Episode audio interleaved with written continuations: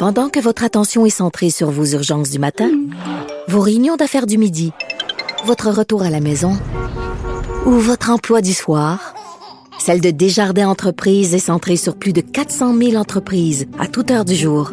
Grâce à notre connaissance des secteurs d'activité et à notre accompagnement spécialisé, nous aidons les entrepreneurs à relever chaque défi pour qu'ils puissent rester centrés sur ce qui compte, le développement de leur entreprise.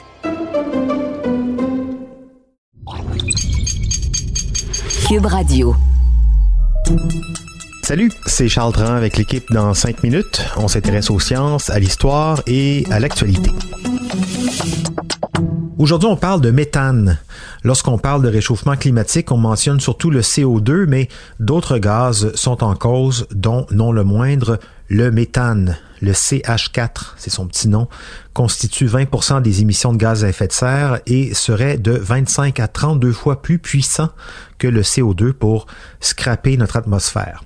Et justement, sa concentration dans l'atmosphère augmente de façon si rapide, exponentielle même, que des scientifiques lancent un cri d'alarme dans un article publié dans la revue Nature le 8 février dernier. Véronique Morin nous explique d'où pourrait provenir cet accroissement rapide des émissions de méthane et pourquoi les scientifiques sont si inquiets. L'an dernier, les concentrations de méthane ont atteint des niveaux inégalés dans l'atmosphère, dépassant les 1900 parties par milliard de molécules, soit près du triple des niveaux pré-industriels, selon la NOAA, la National Oceanographic and Atmospheric Administration des États-Unis.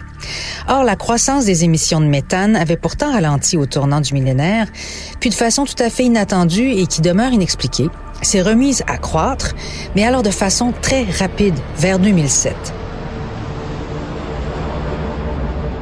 Ce qui mène plusieurs chercheurs à émettre l'hypothèse que le réchauffement climatique crée un mécanisme de rétroaction qui libérerait toujours de plus en plus de méthane. Mais comment traquer le méthane? Pendant plus d'une décennie, les chercheurs ont déployé des avions pour échantillonner l'atmosphère, ils prennent des mesures par satellite et développent des modèles mathématiques. Les causes les plus probables des émissions de méthane ont sans doute l'exploitation du pétrole et du gaz naturel, mais aussi les dépotoirs de déchets, les troupeaux de bétail et l'activité croissante des microbes dans les zones humides. Comment déterminer d'où provient l'accroissement de méthane dans l'atmosphère et dans quelle proportion? Un indice se trouve dans la signature isotopique des molécules de méthane, le CH4, qui est composé d'une molécule de carbone et de quatre molécules d'hydrogène. Alors, cette molécule de carbone, en majorité, est du carbone 12. Mais les molécules de méthane contiennent aussi parfois l'isotope plus lourd, le carbone 13.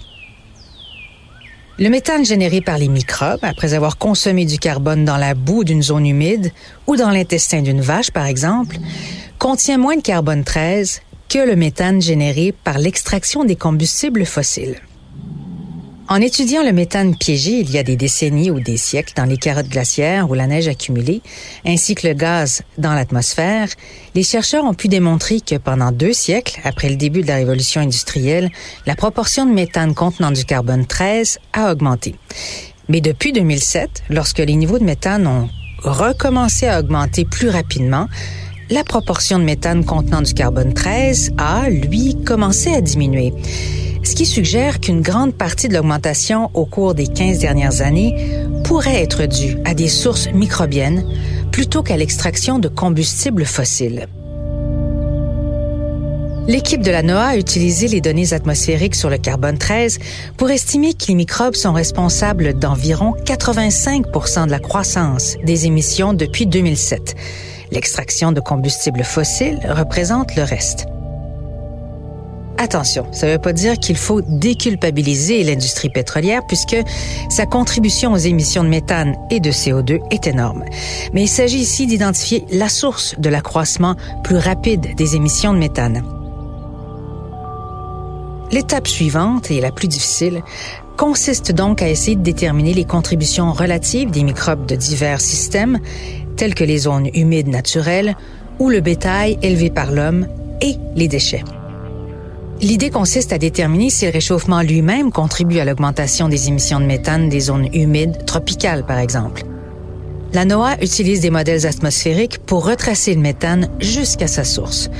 Sur la base de leur dernière analyse, les chercheurs estiment que les sources anthropiques telles que le bétail, les déchets agricoles, les déchets de façon générale et l'extraction de combustibles fossiles représentent environ 62 des émissions totales de méthane depuis 2007 jusqu'à 2016. Le reste serait-il donc possiblement engendré par le réchauffement climatique lui-même? C'est une question extrêmement importante qui demeure sans réponse définitive, mais pour l'instant, tout pointe dans cette direction. Ouais, et lors de la COP 26 à Glasgow en novembre dernier, plus de 100 pays ont signé l'engagement mondial sur le méthane visant à réduire les émissions de 30 par rapport au niveau de 2020 d'ici 2030. Mais sachant maintenant que ces émissions de méthane semblent s'être accélérées au cours des dernières années et que cette accélération déclenche un effet d'entraînement, l'objectif mondial de limiter le réchauffement climatique à 1,5-2 degrés par rapport aux températures pré-industrielles, eh bien, cet objectif semble de plus en plus impossible à atteindre. Merci Véronique Morin, c'était en cinq minutes.